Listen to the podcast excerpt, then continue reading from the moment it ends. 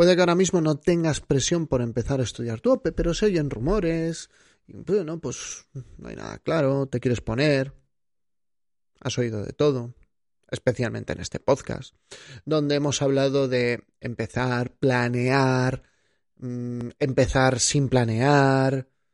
Mm, por ello hoy, por ello hoy vamos a darle un marco para dar una coherencia a todo lo comentado. Vamos a hablar de la guía definitiva de cómo empezar poco a poco. Que me gusta a mí, ¿eh?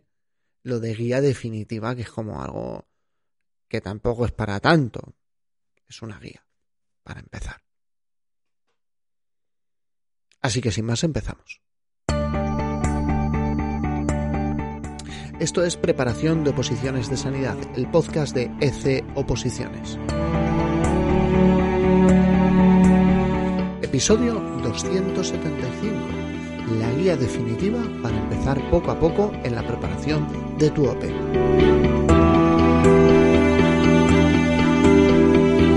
Muy buenos días a todos, bienvenidos un episodio más, un día más a preparación de oposiciones de Navidad. Ya esto va, va oliendo a Navidades.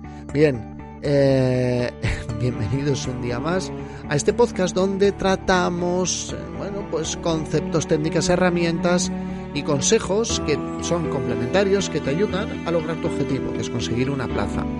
Este podcast no está pensado para ninguna categoría profesional en concreto. Ya te quieres preparar una posición de enfermera, de matrona, de... Uy, últimamente estoy repitiendo enfermera y matrona terapeuta ocupacional, también lo repito, técnico en cuidados auxiliares de enfermería. Bueno, sea cual sea tu objetivo, espero que aquí encuentres consejos y herramientas útiles. Y como siempre, mi nombre es José Ángel Gutiérrez, soy enfermero, compagino mi vida laboral como enfermero, como preparador de oposiciones en esta plataforma en ec-medio-oposiciones.com. Donde me podéis encontrar en formulario de contacto y también en joseangel arroba medio oposiciones.com. Bueno, hemos tratado en muchos episodios el concepto de empezar ya. Y como algunos de esos episodios habían suscitado dudas, sobre todo especialmente a aquellos que son seguidores de este podcast, bueno, pues vamos a atacar este problema dándole ya una visión conjunta y global que nos permita mm, dar coherencia sobre todo a todas esas cosas dichas. ¿Dónde hemos hablado esto? Pues mira, si buscáis, tenemos un, episodio de Empieza mañana. No lo dejes para pasado, empieza mañana. Ni para semana que viene, empieza mañana. Pues un episodio donde hablamos de empezar poco a poco. También, ¿en qué episodio hemos hablado de, de todo esto? Mm, en empezar poco a poco. Hemos hablado de ello de haz lo que sea, aunque sea horrible, que tiene doble acepción, aunque te parezca horrible hacerlo o aunque lo hagas mal. Ambas dos nos valen como acepción, ¿vale? Y hace poco daba una guía para aquellos que quieren estudiar sin presión. Y mirad, desde mi punto de vista, todos los episodios son caras, diferentes caras o facetas de la misma moneda, perdón, o del mismo dado, porque son varias, pero de lo mismo, del mismo fenómeno. Y hoy lo que quiero es generar, pues eso, un marco que dé forma a este paradigma. Mirad, en primer lugar, un pequeño paso es más fácil que dar el gran salto. Y una posición es un salto larguísimo, grandísimo. Es un salto de cientos, cuando no miles de folios y miles de preguntas de test. La mayor parte de los grandes saltos son en realidad la consecución de pequeños saltos, de pequeños pasos. Os lo llevo diciendo un montón de episodios. las tareas que pueden parecer más, mm, yo que sé, más sobrehumanas. Realmente es la repetición de manera consistente de pequeñas estrategias y pequeñas técnicas diarias. Mm, recordad la frase, un viaje de un millón de millas. Empieza por un pequeño paso. Mira, me disculparás si pienso que es una gran tontería, porque para mí el secreto no era solo dar el primer paso, sino cómo voy a dar el millón de pasos posterior y cómo me voy a apañar. Pero la realidad es que el primer paso lo tienes que dar. El primer paso es necesario que lo des. Porque no, no vas a acabar el temario si no lo abres. Entonces, a veces lo que necesitamos es un pequeño empujón, hacerlo como sea. Os recuerdo una anécdota o un pequeño caso que se reflejaba en el libro Kaizen de creo que era Robert Maurer, ¿no? Maurir, como se diga, que era una señora que tenía mm, tres hijos, los criaba ella sola, tenía un trabajo y decía, mío, es que el rato que yo estoy por la tarde, que puedo desconectar, tomándome una copa de vino, y que ya serían dos, señora, pero bueno, tomándome una copa de vino y viendo la tele es mi desconexión porque tengo un día muy duro, pero tenía sobrepeso, las consecuencias del sobrepeso y demás. Y este hombre, el psicólogo, dijo, mire, señora, usted siga viendo la tele tranquilamente. Ahora, como sabemos que tiene que mejorar un poco su condición física, ¿por qué no en los anuncios se levanta y camina en el sitio? ¿Vale? Hace un poquito un stepping, así, coqueto. ¿eh? La señora empezó solo con eso. Dio el primer paso, pero luego dio el segundo, dio el tercero. No sé si como era en un mes o dos meses, eh, ya estaba viendo la tele haciendo el stepping. En poco tiempo cambió el verlo sentada en el sofá, ¿vale? Lo cambió por el, una cinta andadora. Y con el paso del tiempo, donde acabó fue corriendo, creo que hasta llegó a correr una maratón, lógicamente. Perdió muchísimo peso y todo lo demás. Y eso, mira que el libro tiene ejemplos, pero ese me pareció el ejemplo más brillante, el ejemplo más bonito de todo el libro y un ejemplo chulo para, para trasladar al mundo este de las oposiciones. Mira, es que son 5.000 folios mi temario. Empezamos por uno y luego vamos viendo.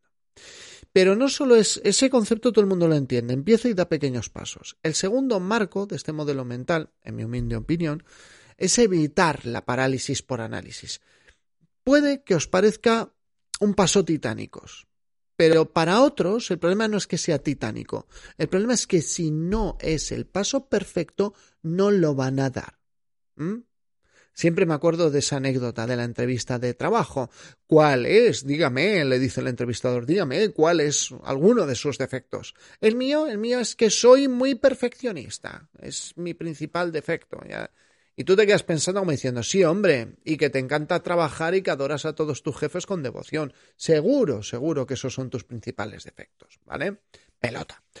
Em, bueno, fuera de todo eso, el, em, hay muchas personas en las cuales tienen que empezar en el momento perfecto, es que yo hasta que no sienta presión, es que tengo que tener el tiempo, es que ahora estoy muy agobiado, y yo les diría que el segundo marco lo titularía mejor hecho que perfecto.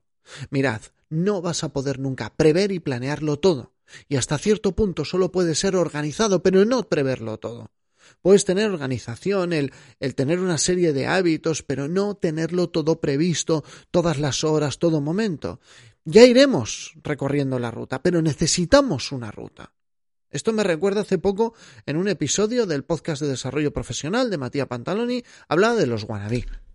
Los wannabe los definía como aquellas personas que, ay, entonces esto, yo quiero también esto, yo quiero también esto, pero en el momento de la realidad el, lo que él llamaba el wannabe, mm, de, quiero ser, me imagino que será esa la acepción, ¿vale? La persona que, que él definía como wannabe, esa persona pues no arrancaba, no, es que tal, es que no, tú has empezado a estudiar, yo, yo también, pero es que claro, lo mismo, ahora que he empezado en Pilates, tendría que sacrificar y, acabo de conocer a un grupo que parece muy majete, o ahora que empieza la escuela de idiomas, o como me he matriculado en este máster, van surgiendo problemas. No, mira, yo cuando acabe el, el first de inglés, o cuando presente el trabajo final de máster, o cuando, mira, no, la convocatoria de las oposiciones siento decirte que no te va a esperar a que sea tu momento perfecto.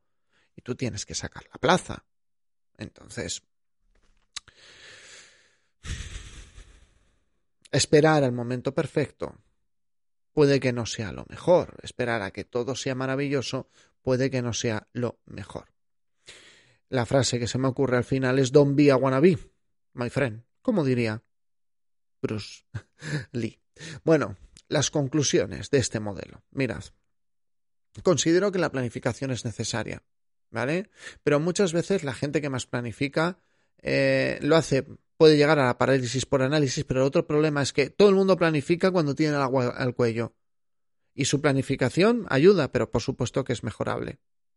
Mirad, sin presión también considero que es muy difícil planificar y empezar para todos, ¿vale? Pero, llegado el momento, en vez de dar un salto enorme, lo mejor es minimizar ese salto. Entonces, el primer concepto lo tenemos todos claro. Vamos a empezar con un pequeño paso.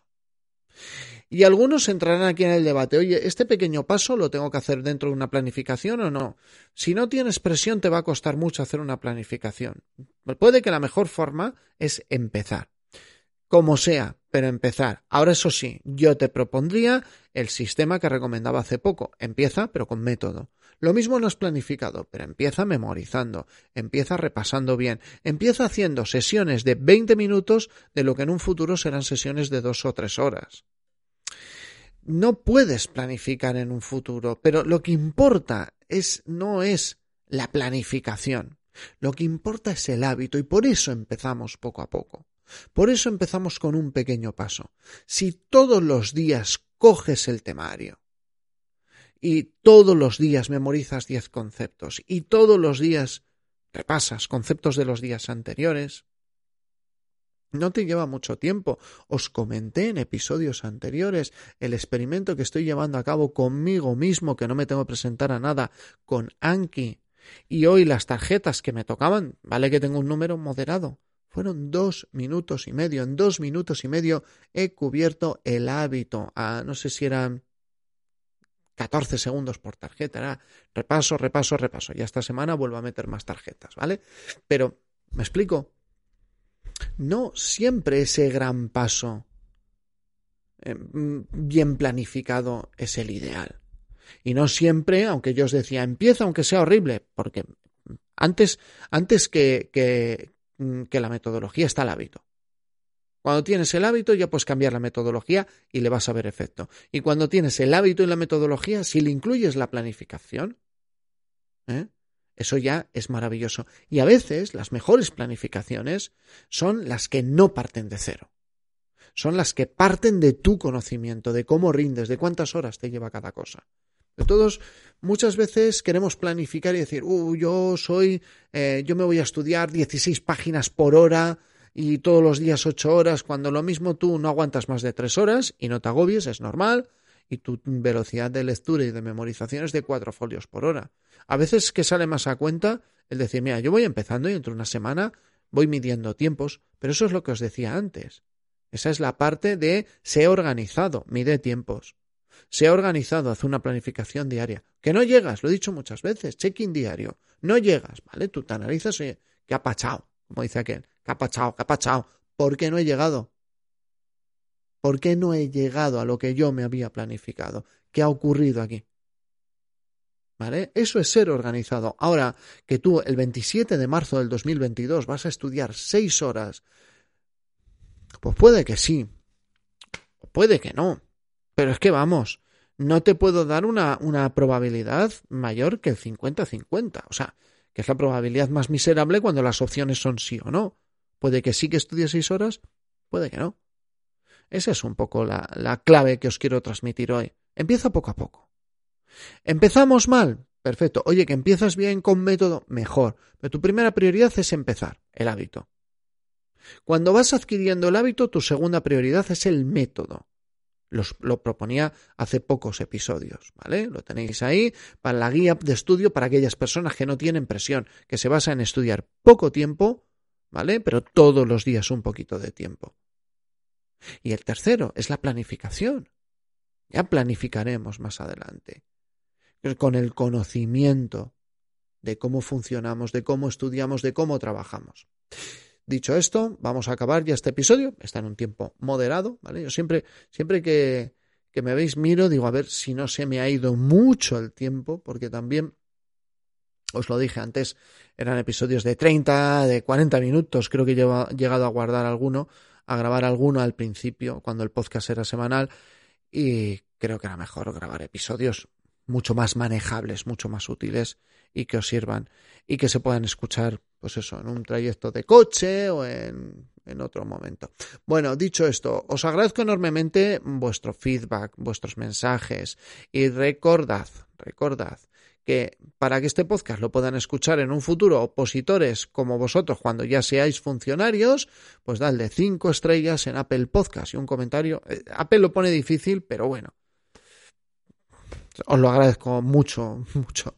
Eh, en en en iVoox, me gusta, comentario, Spotify, corazoncito.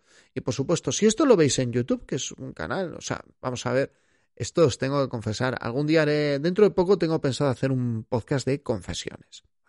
Nada íntimo, nada grave, pero sí unas confesiones de qué cosas, eh, hablando de los mindset, qué cosas supusieron un antes y un después al cambiar mi mentalidad.